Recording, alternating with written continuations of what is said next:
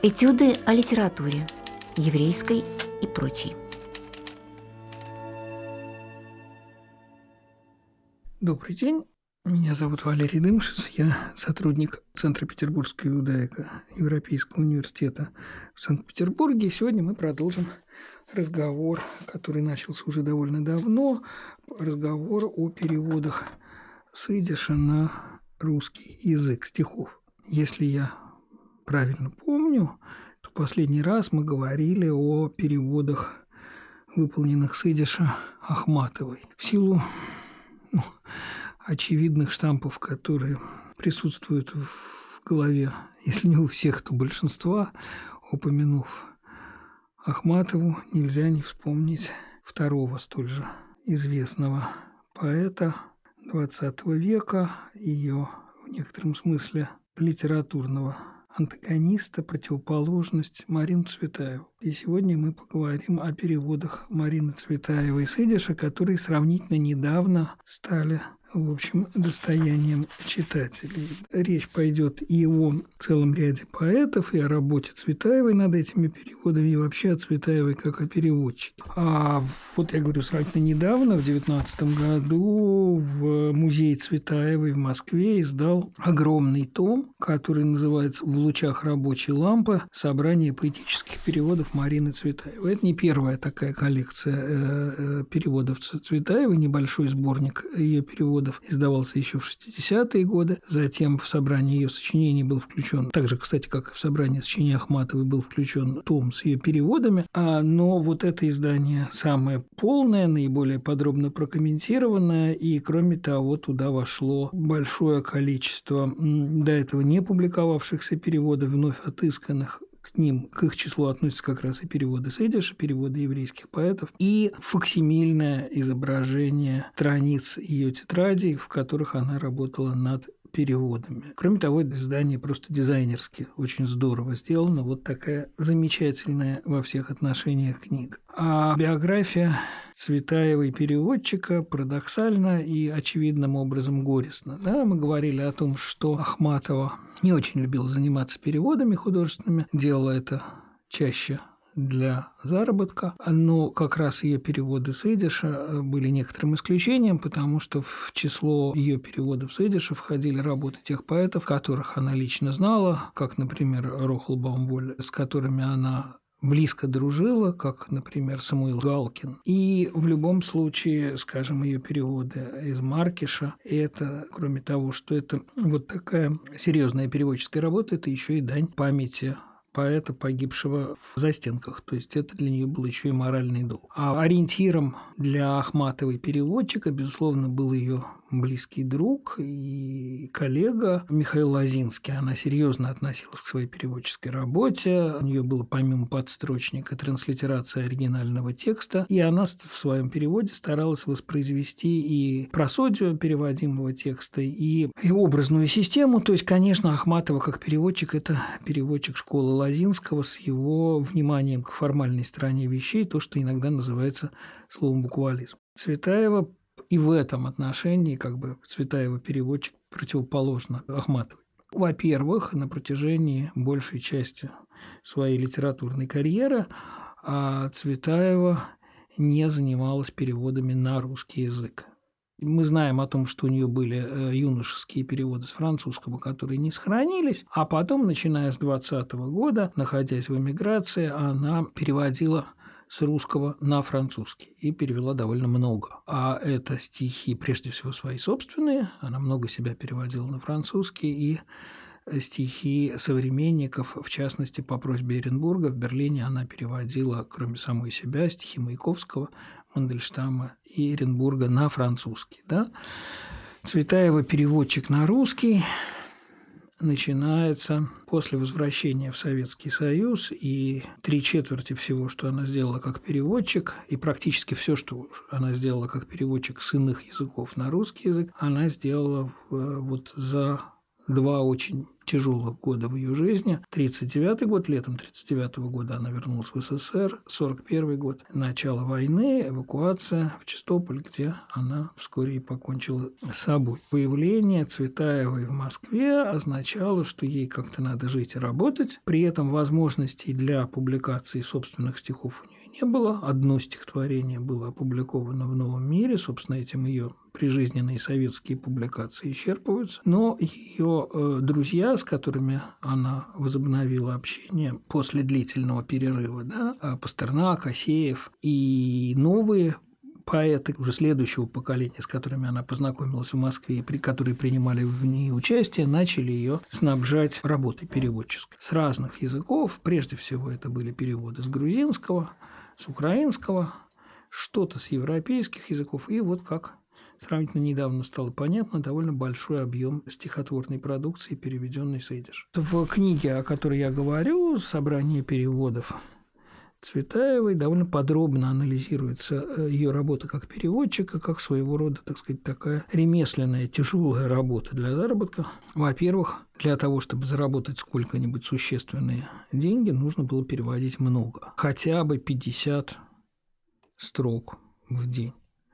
Тем более, что ставки по которым оплачивался труд переводчика, зависели от его места в советской литературной иерархии. Больше всех получал Пастернак, который, собственно говоря, после первого съезда писателей был как бы ну, в некотором смысле признан важнейшим и лучшим из живых советских поэтов. А кроме того, Пастернак обладал замечательной способностью переводить очень много. Да? Он переводил в среднем 100-150 строк в день. Тема Пастернак как э, переводчик – это отдельная большая тема. Это в некотором смысле символ такого перевода, как можно дальше отстоящего от принципов Ленинградской переводческой школы, который воплощал как раз Лазинский, то есть перевод очень, очень вольный, очень свободный, где своеволие поэта-переводчика гораздо важнее, чем оригинал, за которым как бы фигура переводчика должна исчезнуть. То, то, то что, собственно говоря, прокламировала школа Лазинского. Да? Результат мог быть разным, мог быть, так сказать, прекрасным, мог быть вдохновенным, мог быть иногда достаточно посредственным, но, в общем, все знают, что переводы Пастернака зачастую очень далеки от оригинала. Это его, так сказать, э, видение того текста, который он переводил. Пастернак переводил, как мы знаем, из европейских языков, естественно, без подстрочника, и он много переводил с тех языков, которых не знал, прежде всего, и по так сказать, заказам, и по долгу личной дружбы он много переводил с грузинского. Да, все помнят его, там, не знаю, замечательный перевод Николоза Барташвили «Синий цвет», классическое стихотворение, прекрасный, прекрасный русский текст, про который люди, знающие в данном случае я ссылаюсь на чужое мнение, естественно, я грузинского не знаю, говорят, что люди, знающие грузинский язык, что получившийся русский результат прекрасен, но, в общем, очень далек от оригинала. Да, в этом смысле так же, как для Ахматовой вот таким ориентиром, старшим товарищем в переводческом цеху был Лазинский, для Цветаевой, несомненно, Пастернак. Переводить надо было много. Если человек из этого делал профессию, источник существования сколько-нибудь сносного, да, нужно было кормить себя, сына, снимать квартиру. И, в общем, к этому надо добавить, что Цветаева, которая оказалась новичком и в советской литературе, и в советском вот этом ремесленном цеху переводчиков, получала по самой низшей ставки, ей платили столько же, сколько молодым и начинающим переводчикам, да, скажем. Пастернаку платили 8 рублей за строчку, а ей 4. Она бралась, естественно, за любую работу, это была паденщина, которой она, тем не менее, справлялась, может быть, не всегда ко благу переводимых текстов, но, несомненно, ко благу русской поэзии, потому что увлекалась теми текстами, которые переводила, и э, так же, как на переводах Пастернака всегда видна печать его личности, его поэзии, поэтики, да, в гораздо большей степени, чем, может быть, э, самого оригинального текста. Точно так же переводы Цветаевой вот этого периода отмечены э, особенностями ее личности, ее переживаний, ее мыслей, э, ее образной системы, ее поэтики. Да. Там гораздо больше от Цветаевой, чем от того, что и кого она переводила. А теперь, собственно говоря, вот о ее переводах с идиша. Здесь надо немножко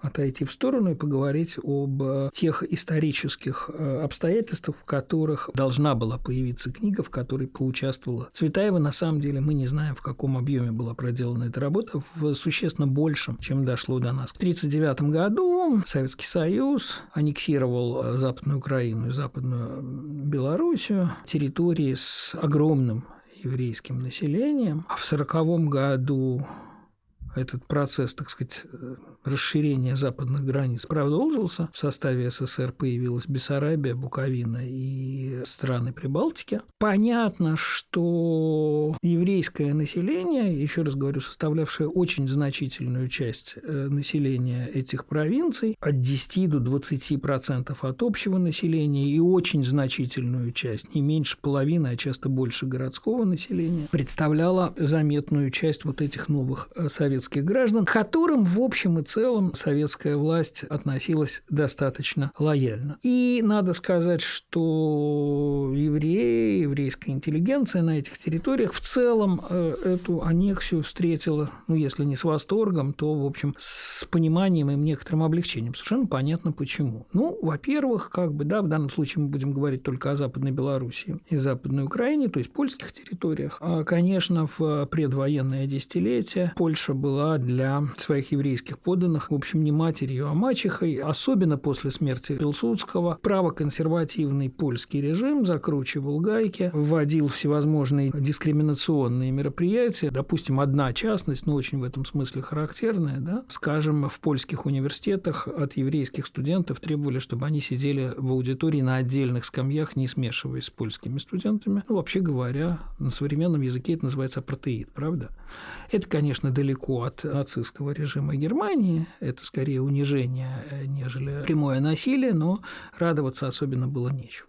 Если вспомнить о том, что а, большая часть Польши была оккупирована а, нацистской Германией, где еврейское население было немедленно загнано в гетто, а еще через пару лет немцы перешли к систематическому уничтожению евреев э, в нацистских лагерях, ну, до этого еще было сравнительно далеко, но, в общем, все понимали, что вхождение в состав СССР до известной степени дает шансы на выживание, в то время как то, что происходило по другую сторону демаркационной линии, которая разделила Совет советские и германские войска было несопоставимо ужасней. Да? Ну, можно сказать, что то же самое относится и к другим вновь присоединенным территориям. Румынии а, свирепствовал, в общем, фашистский режим Антонеску. Прибалтийские режимы в 30-е годы от э, более-менее демократии перешли тоже к достаточной степени авторитарным полуфашистским режимам. В общем, хорошего было мало. Таким образом, не только те э, еврейские интеллигенты, еврейские литераторы, которые обладали левыми убеждениями были и такие, были те, кто входил в коммунистическое подполье в Старой Польше, да, кто участвовал в деятельности, были такие организации, Коммунистическая партия Западной Беларуси, Коммунистическая партия Западной Украины, но и люди гораздо более умеренных политических э, взглядов или просто аполитичные литераторы,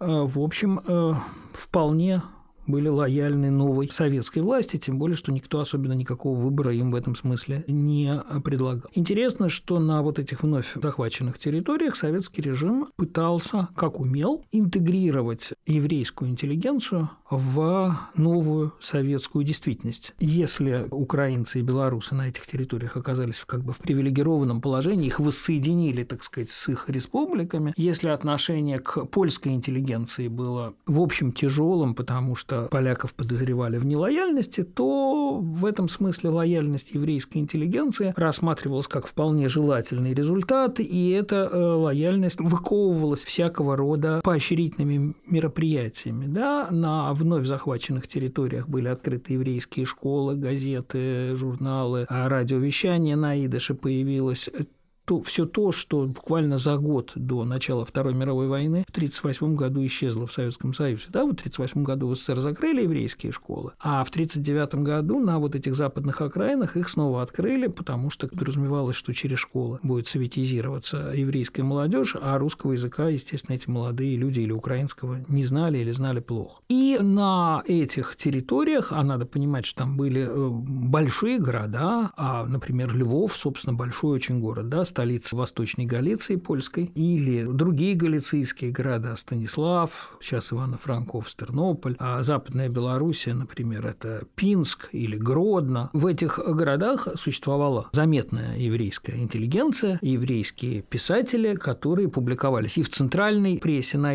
которая выходила в Варшаве, и в местных многочисленных газетах и журналах. А, в общем, культурная жизнь кипела. Перед советской властью возникла задача каким-то образом привлечь этих литераторов на свою сторону, включить их в советский литературный процесс и, в конце концов, просто дать им средства существования. Кроме таких общих абстрактных рассуждений, надо понимать, что в этой работе по привлечению еврейской интеллигенции, еврейских литераторов на страницы советских журналов и, так сказать, в ряды советских писателей была прежде всего, конечно, заинтересована в очень большой степени та советская литературная элита еврейская, которая существовала в Советском Союзе до начала Второй мировой войны. Да, немножко демографии еврейское население Российской империи до начала Первой мировой войны 5,5 миллионов человек. Это огромная часть населения империи. Да? А после того, как закончилась гражданская война и более-менее установились новые границы,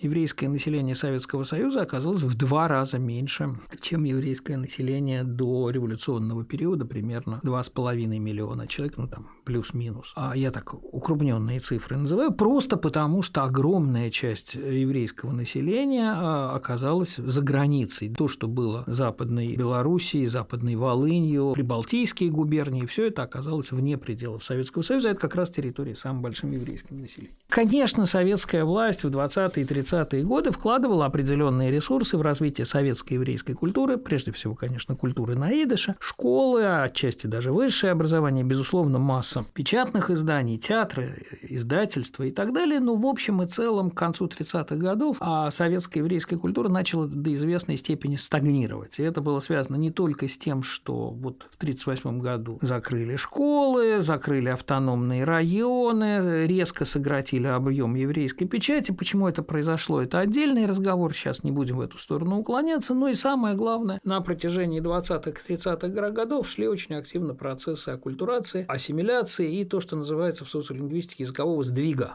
То есть постепенно еврейское население переходило, особенно молодое поколение, от идыша к русскому языку, потому что это сулило ну, лучшие карьерные перспективы, там, возможность получения большего количества профессий в э, советских вузах там, и так далее, и так далее. В результате э, начавшейся Второй мировой войны и советской аннексии 1939-1940 годов к трем приблизительно, чуть меньше миллионам советских евреев добавилось примерно 2 миллиона так называемых западников, то есть того еврейского населения, которое проживало вот на этих западных окраинах, и еще примерно полмиллиона миллиона беженцев, тех, кто успел убежать от нацистов на советскую территорию, прежде всего из Польши, через линию, разделявшую советские и германские войска, пока граница еще не устоялась. Собственно, это только те польские евреи, которые успели пересечь эту границу и выжили, да, все остальные погибли э, почти все в оккупированной Польше. К этому надо добавить еще несколько десятков тысяч евреев, которые бежали от режима Антонеску, от фашистов э, в советскую Бессарабию, то есть в Молдавскую ССР с территории Румынии. В общем, еще полмиллиона человек. Да?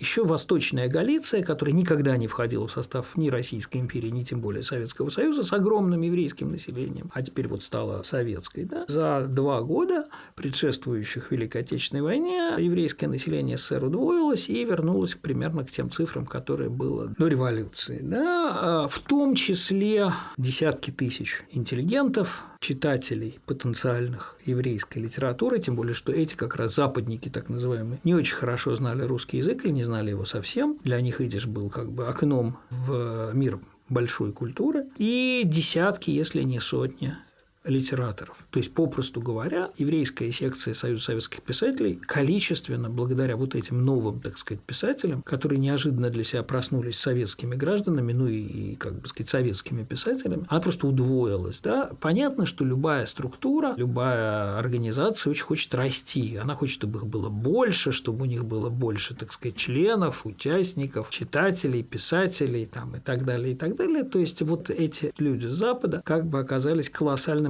новым ресурсом и читательским, и писательским для советской еврейской литературы. Все это привело к тому, что были предприняты некоторые целенаправленные усилия для того, чтобы дать возможность вот этим новым литературным силам войти в советскую литературу и а, одновременно просто этим людям дать какой-то источник заработка. Их начали активно печатать в советских еврейских изданиях, и, естественно, следующий шаг – это обычная практика по отношению к литературам, так называемым литературам на языках народов СССР, готовить их перевод. В конце 1940 года в издательских планах Гослитиздата появляется идея создания переводной антологии «Еврейские поэты Западной Украины и Западной Белоруссии». Так эта книга должна была называться, и над ней начинается активная работа. Мы понимаем, что кроме вот того, что это способ привлечь вот этих новых советских писателей в ряды, так сказать, советской литературы, это еще и просто способ дать этим людям какой-то кусок хлеба, потому что, естественно, любой, любая публикация, хоть оригинального текста, хоть переводного, подразумевает некоторый гонорар, подразумевает некоторый гонорар и, соответственно, некоторые возможности жить. И выживать и существовать. Вот, собственно говоря,